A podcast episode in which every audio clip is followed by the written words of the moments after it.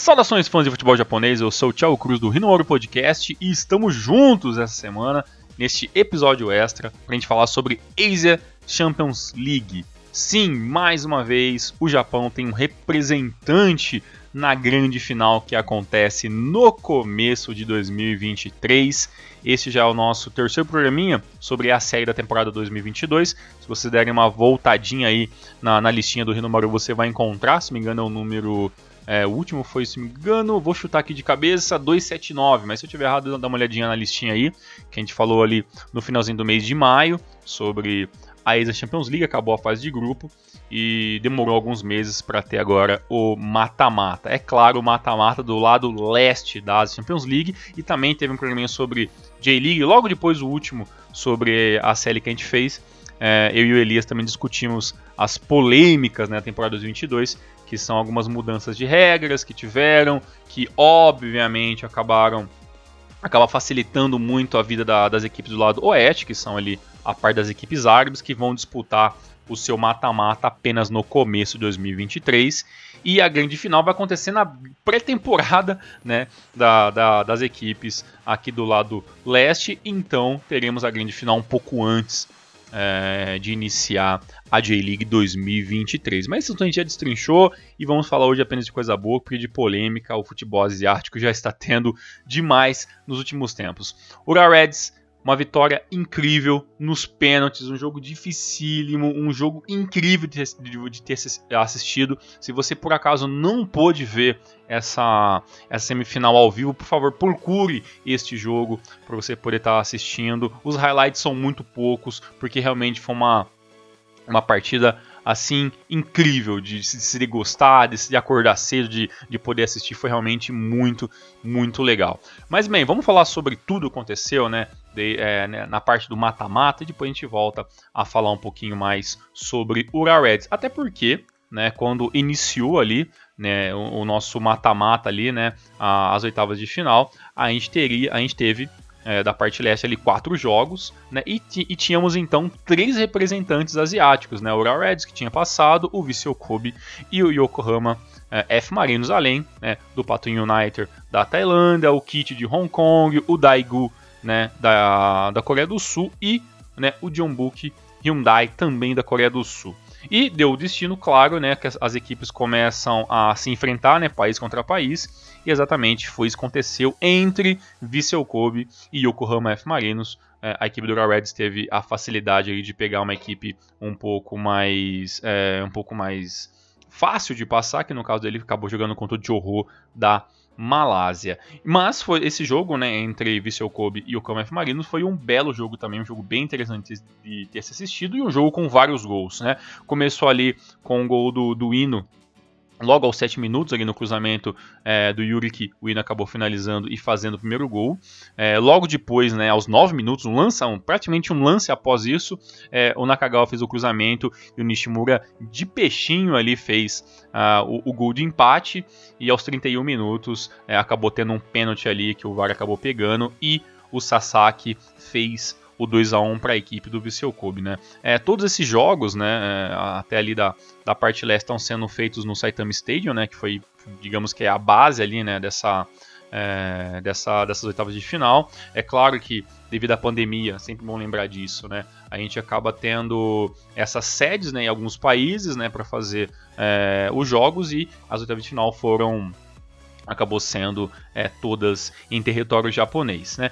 Indo para o primeiro tempo, final do primeiro tempo, né, 2 a 1 Viseu Kobe relativamente um pouquinho melhor na finalização, mas a gente sabe, né, a equipe do, do Marino sempre mordendo, né, sempre indo muito com pressão, sempre segurando mais a bola, e o Viseu Kobe, claro, né, tentando se defender um pouco mais, tentando parar um pouco ali que a gente chama do ímpeto né, do, da equipe do Marinos, e tentando jogar nos contra-ataques. Durante o segundo tempo todo, até sair né, o terceiro gol da, da equipe do Vissel Kobe. O Magnus foi melhor, voltou bem melhor no segundo tempo, fez algumas mudanças ali é, a equipe do, do Vissel Kobe para tentar segurar um pouco mais o jogo e também para criar um pouco mais. O Vissel Kobe tem essa, essa, digamos que essa dificuldade, isso não é apenas na, na CL, né, mas sim no campeonato como um todo, que às vezes esses apagões na hora da criação, né, principalmente quando o Iniesta é, não joga ou começa no banco. No caso desse jogo, o Iniesta ah, começou no banco e por lá ficou, acabou nem entrando, e durante o jogo eu fiquei pensando, poxa, né, vai jogar sem o Iniesta mesmo, um jogo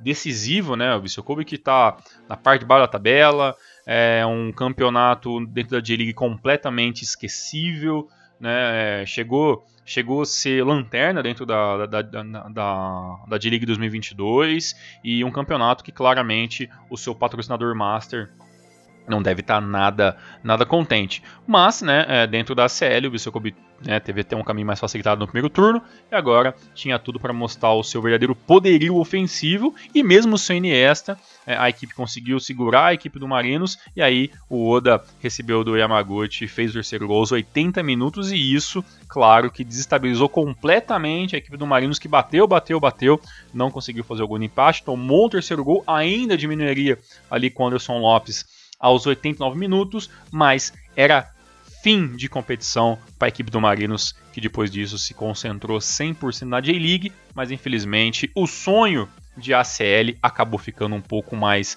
distante. É, no jogo do Ura Reds, né, contra a equipe do Johor, sem nenhuma dificuldade, né, a equipe do Ura Reds venceu por 5 a 0 a equipe do Johor e praticamente a equipe da Malásia é, não teve sequer chances, né? Teve ali gol do, da, do Scholes, é, do Carrison, o Carrison marcou duas vezes, marcou o terceiro gol ainda no final do primeiro tempo, e aí no finalzinho do jogo, é, o Junker, Casper Junker fez aos 84 e aos 91, então dando aí números finais à partida, e aí a, as duas equipes japonesas avançaram, né, para as quartas de finais. As quartas de finais que aconteceram no dia 22, né, do 22 do 8. É, não, acabei não passando as informações, mas a, as oitavas de finais aconteceram todas nos dias 18 e dia 19, né, e depois, três dias depois, aconteceram as quartas de finais.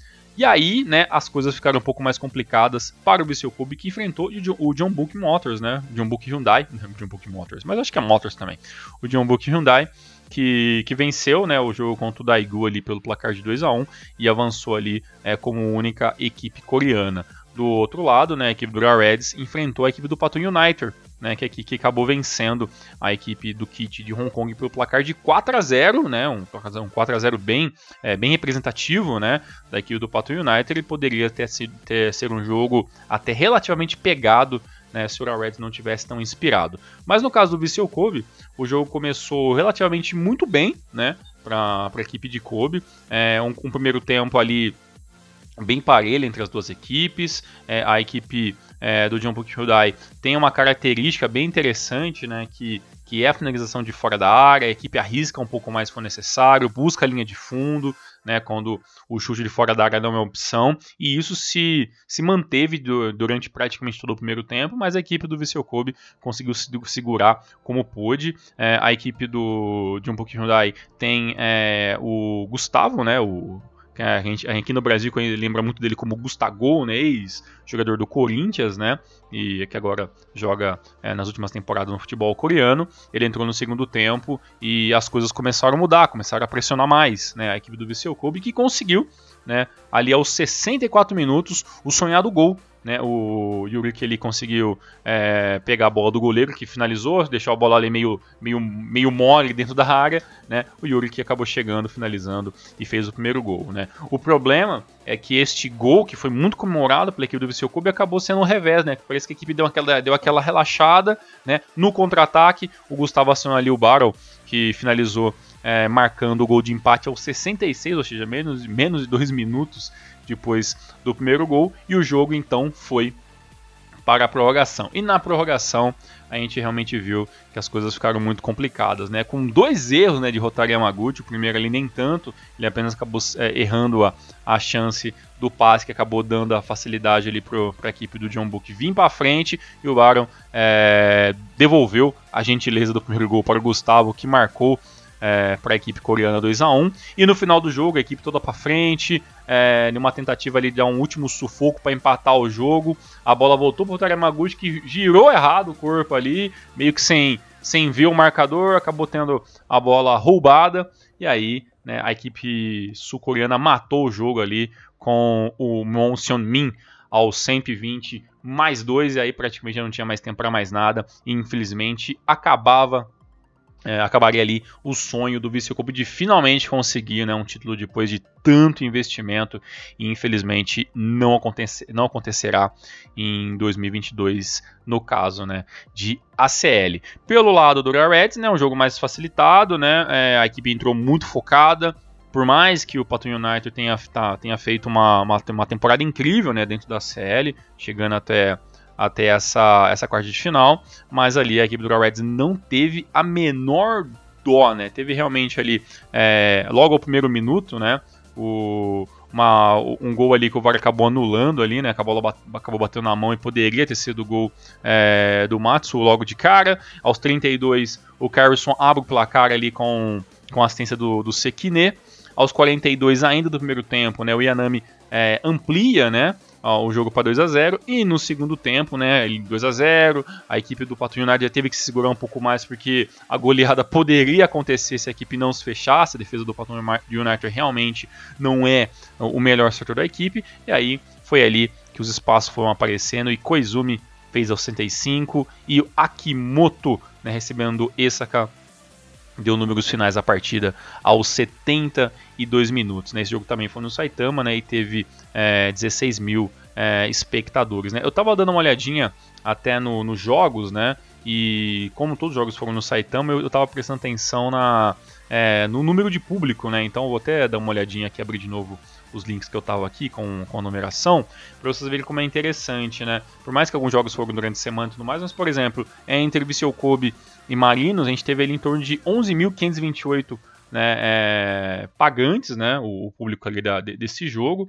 e, e o jogo do Reds contra a equipe do Pato United, a gente teve 16.210 né, é, público pagante. E aí, é, com, essa, com essa vitória, né, e a derrota do Vissel Kobe, passou então para fazer a grande, a grande semifinal, que é praticamente uma, uma, uma final antecipada, já que né, você enfrenta do lado leste, e aí a gente vai esperar o vencedor do, do lado oeste. Então, praticamente, a semifinal é uma final adiantada, no caso para a equipe japonesa, e com 23.267, né, é o número do público geral no Saitama Stadium, a gente viu hoje, né, na manhã desta quinta-feira, um jogaço de bola. Né? E como foi o jogo para você que gostaria desse resumo? Né?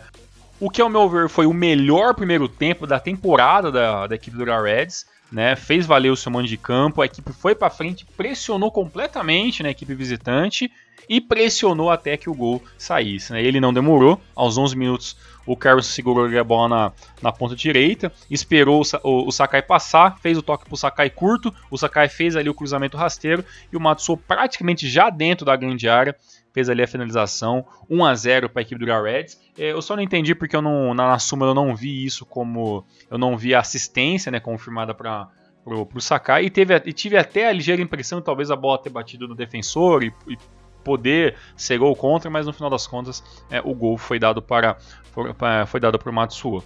a equipe do Reds ainda teria a chance de matar o jogo ainda no primeiro tempo, não fez, teve ali pelo menos mais duas tentativas, né? Ainda na, na, primeira etapa, o gol acabou não, não saindo, o, o que talvez, né, deu um pouco mais de ânimo para o segundo tempo é, para a equipe de Jungkook Hyundai é, tentar vir aí em busca, em, em, busca de um empate. Uma coisa bem interessante é que neste jogo é, a equipe começou com, com o Gustavo, né? O Gustavo e, e, o, e o Baron, né? Que é um jogador também muito importante. Talvez ele, obviamente que ele e o Gustavo são ali os estrangeiros mais importantes desse elenco.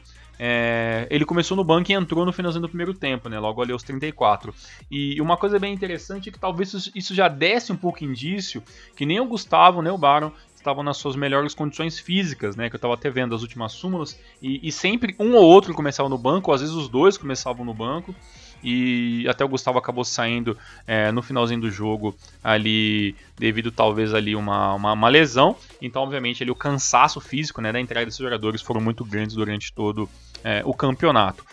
Pois bem, no segundo tempo não saiu o segundo gol da equipe do Urawa. A equipe de Hamburgo começou a gostar um pouco mais do jogo, começou a pressionar e achar muitos espaços, né, principalmente ali pelo meio, até que em, em uma tentativa de, de infiltração para dentro da área, o, o Rata fez ali o, o pênalti né, que o, que o Park Song-ho acabou finalizando muito bem, né, até que o, o Nishikawa foi na bola, né, o Nishikawa que também já tinha definido pelo menos umas, umas duas bolas muito importantes durante o jogo, acabou não conseguindo pegar um a um. E aí, esse um a um deu um novo dinamismo, né, para toda a partida, a equipe do Ural, né, o Rodrigues ali, o treinador espanhol já fez as modificações, entrou Esaka, entrou Yanker, entrou Akimoto, para tentar é, dar vida nova, né, esse ataque do, do Ural aqui funcionou muito bem no primeiro tempo, perdeu um pouco de né, um pouco de força no segundo tempo e esses jogadores, é, talvez ali como, como boas opções, né, pô, Esaka, Yanker e Akimoto, são jogadores que praticamente é, ajudaram muito nessa né, essa equipe do Ural nessa temporada, principalmente falando em questão de em questão de ACL. Mas mesmo assim o gol acabou não saindo, foi então para a prorrogação e lá as coisas não começaram tão bem como a equipe imaginou. Né? O, o primeiro tempo da prorrogação ainda foi praticamente todo da equipe sul-coreana, que pressionou, que teve algumas lesões que o Nijikawa teve que trabalhar e, e conseguiram é, fazer o gol ali aos 116 minutos com a finalização que é uma das poucas, né, que, que o Nishikawa também não conseguiu alcançar, a bola acabou pegando no canto, na finalização ali do Hang Kyohon, e a equipe de Hamburgo Hyundai virou o jogo para 2 a 1 né? E aí, faltando 4, 5 minutos, o Urawa não tinha mais opção, teve que ir todo pro ataque e foi ali que o Yanker conseguiu ali uma boa finalização dentro da área, uma, uma, uma, jogada construída por ele ali e todo o setor ofensivo, e ele finalizando ali meio que na, na própria raiva, né? Conseguiu fazer o gol do empate, já pegou a bola, colocou debaixo do braço, correu é, para o meio de campo para estar tá, tá iniciando ali a partida. Gostei dessa dessa entrega né, do Yanker, que, que o, Yanker também é um jogador muito interessante, que eu, eu, sempre tenho a impressão que ele poderia fazer ainda mais pela equipe do Reds, mas eu, eu percebo talvez que ele é poupado muitas vezes, até por essa questão física, mas ainda daria tempo mais nada, né? Faltava um, dois minutos, ainda daria tempo mais uma, é, mais uma, uma falta ali para a equipe do Ural aqui, acabou tá, dando mais um cartão amarelo para a equipe visitante, mas praticamente o jogo já estava terminado. E aí, vamos para os pênaltis, aonde, né, eu até tuitei ali durante a manhã que, na minha opinião, o Ural era melhor porque tinha, né, o Nishikawa incrível fase, né, em um jogo espetacular, Dave, claro, teve ali o gol que ele acabou tomando ali rasteiro, mas isso não, não, não mudou em nada a belíssima atuação do goleiro japonês, ali, o veterano goleiro japonês e também sempre vão lembrar que ele é o capitão da equipe do Reds, né? O, o Nishikawa pegou dois pênaltis, né? Acabou pegando ali é, o primeiro e o segundo pênalti. É, o Skull fez o primeiro, o Junker fez o Junker fez o segundo, né? O Carrison perdeu a terceira batida, mas né, a, a, equipe até esse momento já estava 3 a 1 né, pra, em, em pênaltis para a equipe do Reds. É, o Kim Jin-su perdeu, né, a bola acabou batendo na trave ali no quarto pênalti, e aí o Esaka teve apenas que marcar o seu né, para finalizar ali o jogo no placar de 3 a 1 e colocar o Reds mais uma vez na grande final da ACL 2022. Eu estava até dando uma olhadinha nos últimos anos, né? Porque a gente sempre tenta decorar, mas sempre fica meio difícil lembrar de tantas datas, né? Mas Urawa, como eu falei no começo do programa, chega então à sua quarta decisão de ACL e esta ACL 2022, que vai acabar apenas em 2023, é, tem ainda um fator que pode ser até o, o, o, jogo do troco, né? Pode ser a revanche contra o possível finalista, que tem tudo para ser o Al Hilal, é o grande, é o grande nome é, do outro lado da chave oeste, né? Para estar tá disputando ali a oitava, quarta e, e, também vencendo a semifinal. O, o Al Hilal, que é o campeão né, da temporada 2021 da ACL, né? Tava até dando uma, uma lembrada aqui. Eu, o Al Hilal venceu o Yusan Hyundai né, na, no, na grande final. Perdão, venceu o Hang Steeler por 2 por, por, por 2 a 0 O Hyundai perdeu para o Hang Steeler, que o Hang Steeler foi a equipe que desbancou é, o Nagoya Grampus, né, que foi a única equipe que conseguiu avançar um pouco mais na, é, na edição de 2021.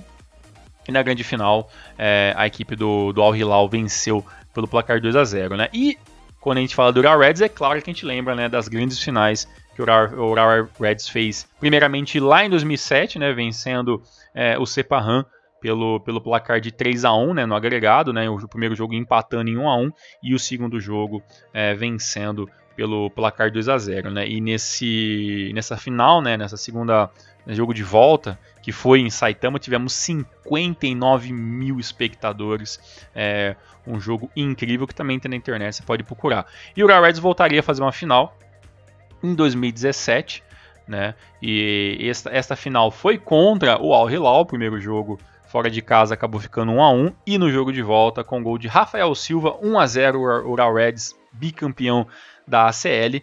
Neste jogo no Saitama Stadium tivemos 57 mil espectadores, então foi realmente mais, é, mais um, uma grande final aí nesse bicampeonato do Ural Reds. E aí, em 2019, o Ural voltaria a fazer uma grande final contra quem?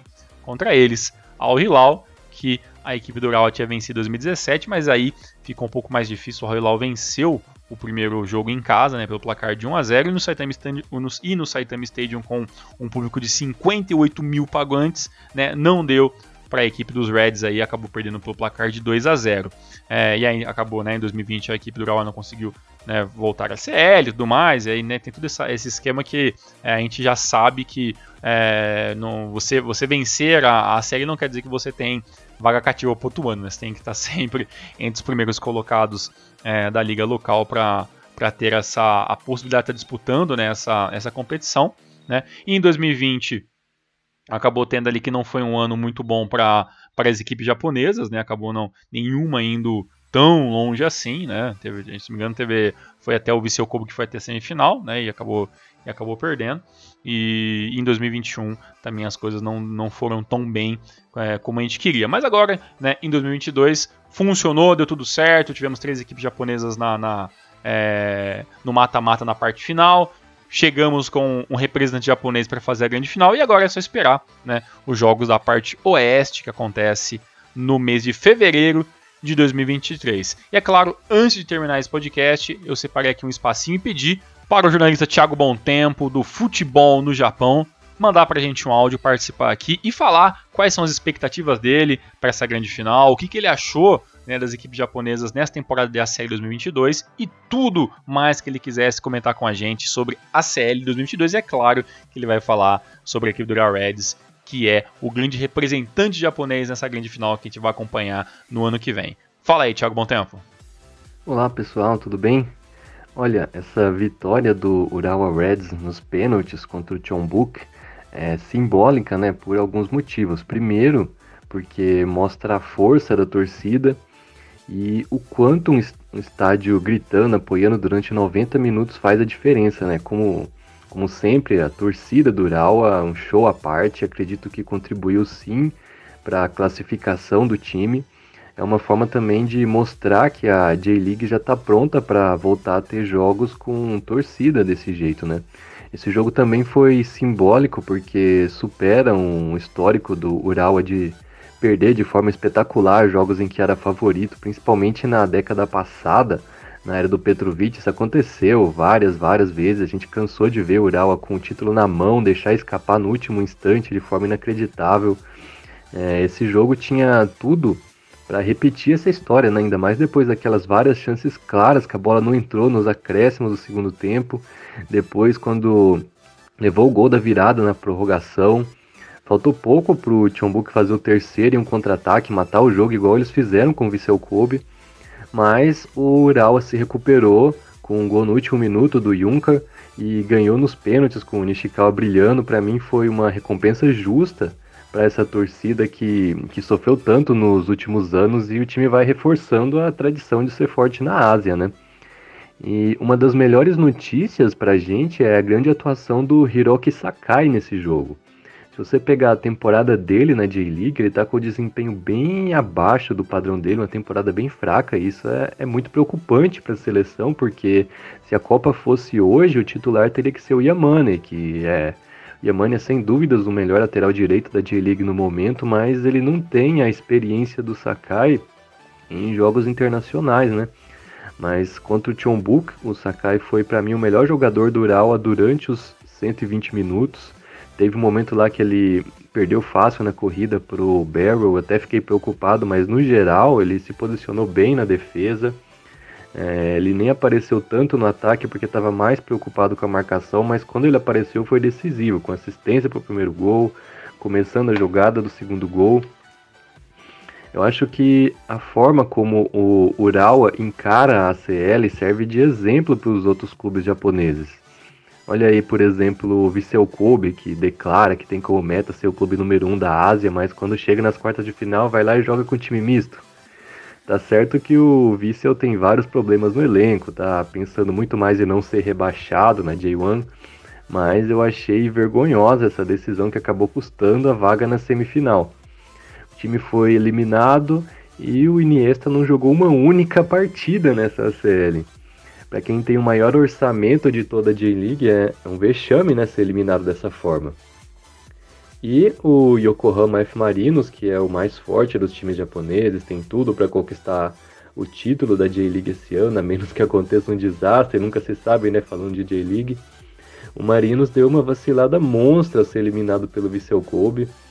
Fez um, foi um, um pouquinho de vacilo também do Kevin Muscat, por causa do rodízio de zagueiros que ele faz, né? E calhou que foi o nosso querido Yuki Saneto, que seria no máximo quarta opção para zaga, eu diria até que a quinta, foi o titular naquele dia. E ele falhou em um gol, cometeu pênalti, enfim, foi péssimo. O Marinos até que fez uma boa partida no ataque, tirando o Léo Ceará, o resto jogou bem. O Elber, Nakagawa, Nishimura, Anderson Lopes. Mas o, o Marinos tem muito azar na CL, né? 2020, quando era um dos favoritos, também caiu nas oitavas. Bem, para finalizar, é, é, lamentável que a, a CL tenha mudado o regulamento para colocar a final em fevereiro do ano que vem e beneficiar os times do oeste do continente, né, que vão estar tá na reta final da temporada e em forma muito melhor do que o Urawa Reds, que vai estar tá terminando a pré-temporada, ainda não vai estar tá no ritmo ideal de jogo. Eu vi muito torcedor do Al Hilal, que é o grande favorito para chegar na final contra o Urawa, ir lá nos perfis do Ural, nas redes sociais, ficar postando provocações, como se o time já estivesse na final, né? A gente sabe que muita soberba pode acabar mal, né? Mas por outro lado é, é bem interessante também ver os torcedores fortalecendo essa rivalidade. Grande Thiago, muito obrigado pela sua participação. Galera, um forte abraço, muito obrigado por estar ouvindo mais um episódio do Rinora Podcast. Voltamos na próxima semana para falar sobre J-League, sobre seleção japonesa e todos os assuntos que permeiam aí o futebol japonês em geral. Um forte abraço, tamo junto, fique com Deus e até mais.